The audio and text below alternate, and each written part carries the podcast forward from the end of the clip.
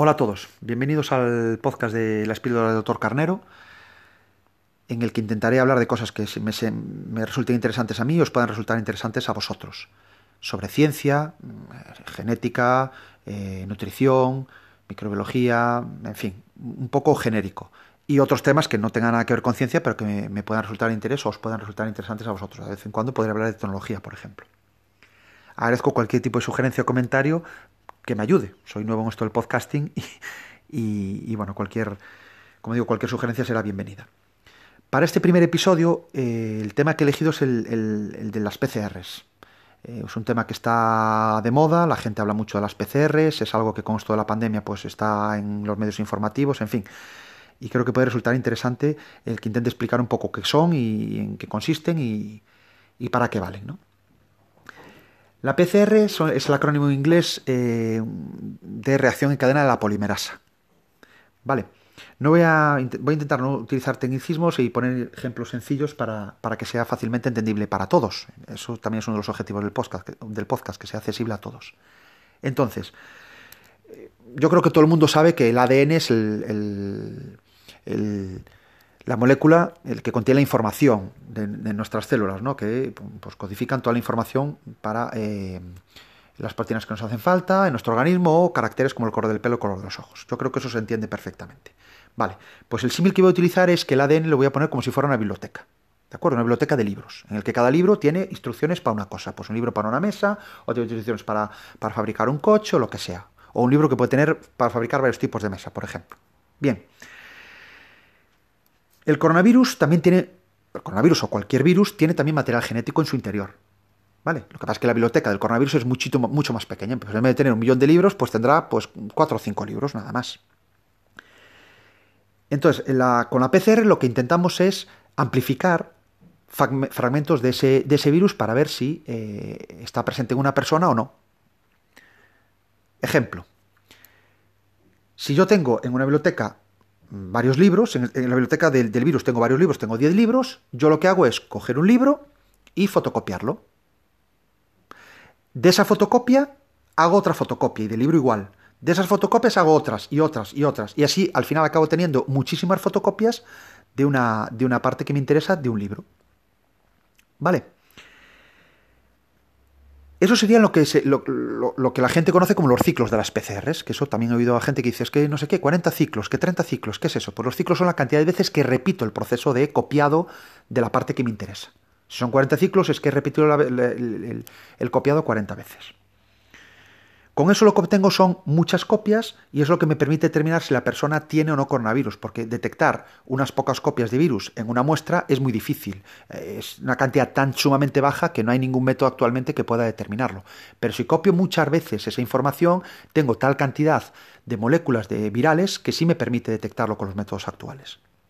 ¿Vale? Las pruebas que, la prueba de PCR que se utilizan para coronavirus eh, tienen una alta especificidad y una alta sensibilidad. Quiere decir que tiene una alta capacidad para detectar los casos que realmente son negativos eh, y una alta sensibilidad que quiere decir que tiene una alta capacidad para detectar casos que realmente son positivos. Con lo cual, eso de que dan muchos falsos negativos, muchos falsos positivos, no es verdad. En general, las técnicas que más se utilizan de PCR para coronavirus eh, tienen una especificidad y una sensibilidad superior al 96% y en algunos casos el 98%, con lo cual, eh, vamos, es una, cantidad muy alta. Hay que tener en cuenta que una prueba eh, aceptada para diagnóstico debería tener una especificidad superior al 80%. Con que una especificidad superior al 80% es válida para diagnóstico, con lo cual imaginaros si tiene más de un 96 o más de un 98%. ¿Vale? ¿En qué casos puede dar una PCR falso negativo? Pues uno de los casos puede ser cuando la, toma la muestra se toma mal. La toma de muestras no se hace de forma correcta. Pues ese paso es, mm, vital. Si yo la torunda que se mete por la nariz la, estoy introduciendo mal en algún paciente, o la toma orofaringea, la, torunda que meto en la cavidad orofaringea también no la, estoy, no la estoy haciendo correctamente, pues obviamente si no extraigo partículas virales, lógicamente eh, va a dar negativa la PCR. Eso no quiere decir que la persona esté infectada, simplemente que pues a lo mejor la muestra se ha tomado mal. Por eso la muestra tiene que ser tomada por personal eh, sanitario entrenado. No vale que cualquiera la pueda tomar, ¿no? Eh, a pesar de que ahora mismo hay kits de saliva que permiten a la persona tomarlo también de, forma sencilla en casa, pero bueno, eso es otro tema. Otro caso que puede dar negativo a la PCR, pues en los primeros días de la infección. si yo me acabo de infectar justo hoy, mañana voy a dar negativo, porque eh, no hay partículas virales suficientes, por muy bien que esté tomada la muestra. La media de tiempo desde que eh, una persona se infecta hasta que puede dar positivo por PCR suele ser de media 5 días, entre 3 y 7 días, depende la persona, bueno, de media 5 días. Entonces, claro, si, si a, los dos días me hago una prueba de PCR después de infectarme, pues voy a dar negativo. Eso no quiere decir que la PCR sea mala, sino que tiene unos límites de detección que lógicamente no, con baja carga viral no va a dar negativo. Otro caso de, falso negativo puede ser en el caso de que, la, PCR, la propia PCR, se haya hecho mal. Pues que en todos los elementos que hay que añadir para una PCR, pues cebadores, eh, nucleótidos, en fin, una serie de moléculas que hay que añadir a la reacción, pues que se hayan añadido en, defecto o no se hayan añadido lo que sea. Va a dar también eh, un falso negativo. Vale, en una muestra pues se ha olvidado alguien de añadir nucleótidos, añadir lo que sea, pues obviamente esa muestra va a dar negativo cuando, cuando no es así. Eso en cuanto a los falsos negativos. Falsos positivos, Puede haber algún falso positivo también. Puede haber alguna interferencia con algún otro coronavirus eh, muy parecido.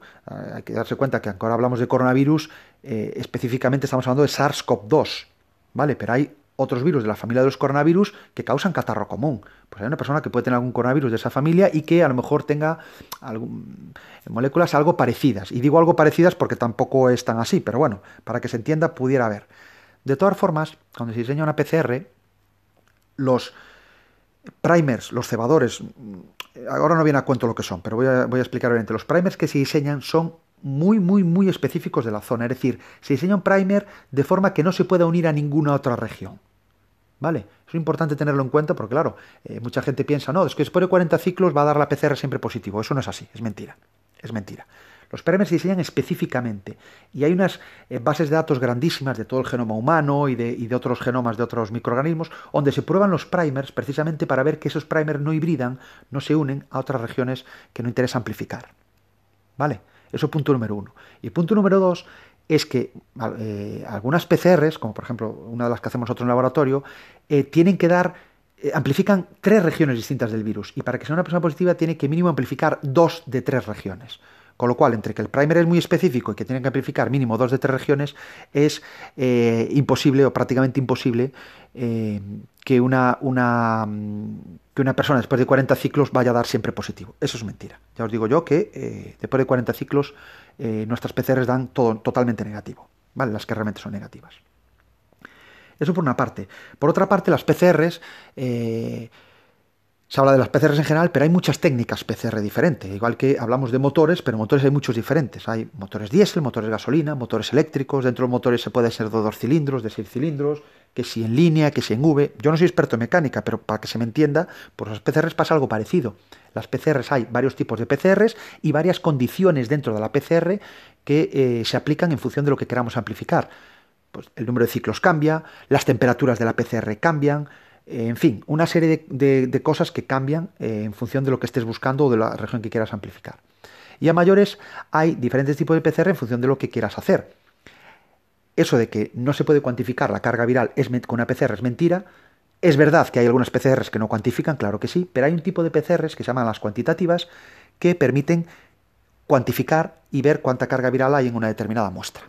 Eso se hace con, no voy a extenderme, pero se hace con fluorescencia y elaborando primero una, eh, curva patrón con cantidades conocidas de virus y la fluorescencia que emiten. Entonces, en función de la fluorescencia que emita la muestra, pues se compara y lógicamente eso nos da una aproximación de cuánta carga viral puede haber en un individuo. ¿Vale? Entonces lo que no permite cuantificar es mentira. Claro que obviamente dependiendo del laboratorio, dependiendo de la técnica que utilice, pues se puede o no cuantificar, pero que es posible con una PCR. Entonces, bueno, mm, hay que también tener cuidado con filtrando la información. Yo tampoco tengo todas las respuestas, no me considero ningún especialista en el campo, simplemente aporto un poco mi experiencia y los conocimientos que tengo, para aquí filtrar un poquito también la información, porque he oído hablar de que, bueno, de que, el, de que Cary Mullis, el inventor, de la, el descubridor de la, de la PCR, pues que también era...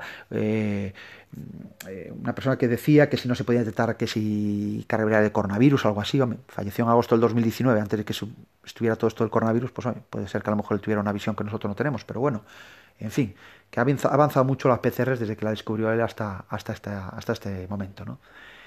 Y también hay que tener cuidado porque independientemente que haya personas que sean muy expertas, incluso premios Nobel, pues puede haber eh, determinadas mm, eh, frases o determinados comentarios que haga que no sean ciertos. Eh, Karim Mullis destaca por ser un, negacionista del VIH y del cambio climático, por ejemplo. ¿no? Hombre, el VIH yo creo que está demostrado el virus y que causa el SIDA, etcétera, etcétera. Bueno, en fin, después cada uno podemos tener una opinión, pero siempre todo hay que basarlo en, en lo que dice la ciencia al respecto. ¿no? Y con esto nada más, chicos, espero que haya quedado un poquito más claro el tema de las PCRs y que os haya ayudado a comprender un poquito mejor eh, las limitaciones que tiene y, que es un método diagnóstico muy válido para complementar eh, al médico en, determinar si una persona realmente está infectada de coronavirus o no. Ni la PCR por sí misma tiene que ser palabra de Dios, ni lo que diga el médico sin ayuda de pruebas accesorias tiene que ser palabra de Dios. Un médico, porque una persona tenga tos, eh, eh, un poco de dificultad respiratoria, sin ningún tipo de prueba más, puede decir que es coronavirus, porque hay muchas más, más, más enfermedades que causan fiebre, tos y, y, dificultad respiratoria, sino que se ayuda a otro tipo de pruebas para determinarlo. Nada más chicos, un abrazo y hasta el próximo capítulo.